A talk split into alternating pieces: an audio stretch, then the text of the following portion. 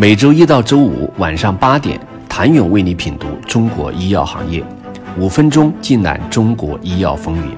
喜马拉雅的听众朋友们，你们好，我是医药经理人、出品人谭勇。在萧条的 IPO 场景中，小额交易成为了最显著的特点之一。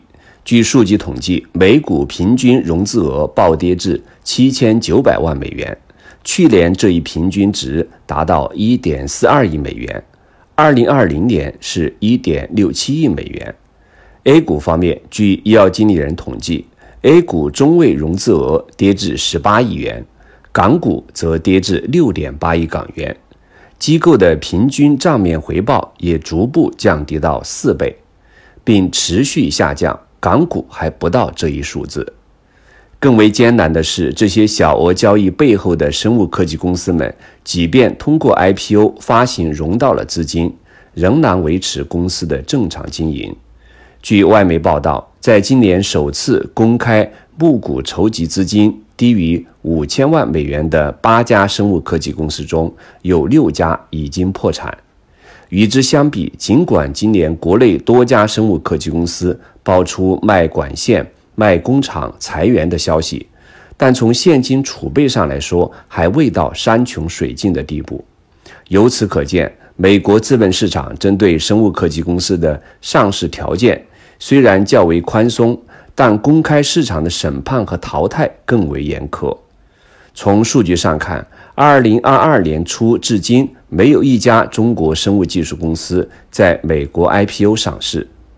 有投资人表示。中概股未来在美国上市已经不大了，需要一段时间来消化并寻找新的替代渠道。但无论是港股还是新加坡交易所等，都无法完全承接，未来将会分散在几个资本市场。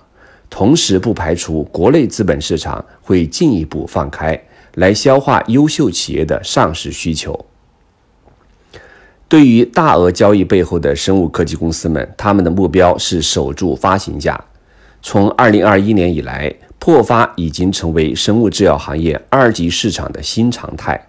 据统计，近五年上市的三百多家生物科技公司，约有百分之八十的公司在年底跌破了发行价，甚至有数十家公司股价跌破净资产。不幸的是，大多数公司在上市后的数天内或数月内破发。庆幸的是，有部分公司能追回并取得优异表现，比如股价翻倍。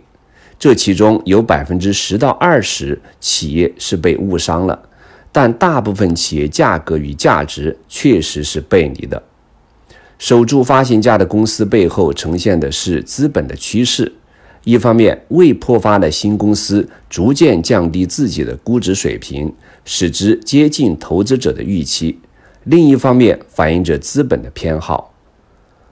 寒到极致的2022年，投资人在关注哪些公司？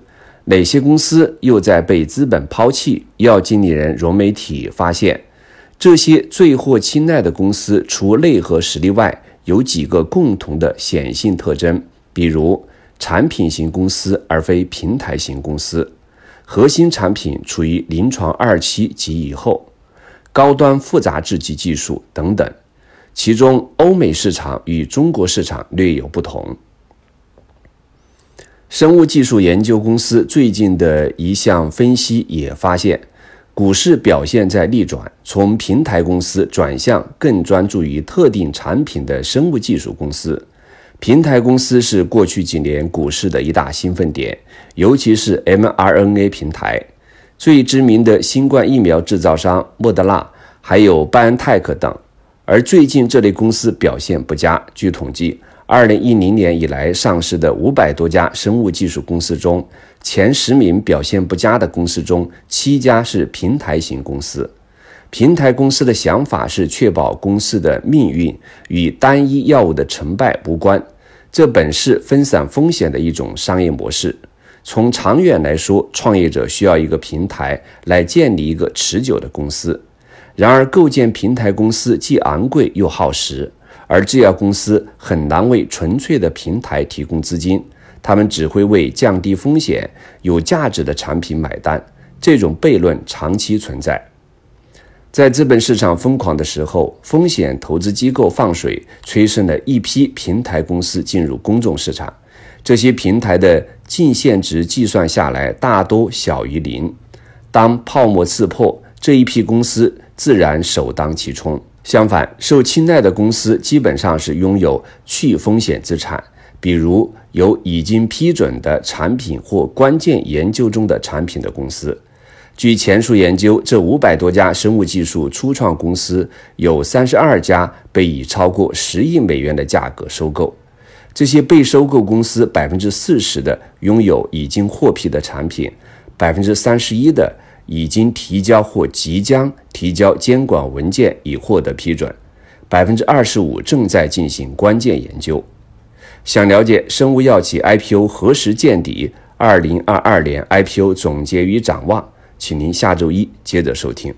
谢谢您的收听。想了解更多最新鲜的行业资讯、市场动态、政策分析，请扫描二维码或添加医药经理人微信公众号“医药经理人”——医药行业的新闻与资源中心。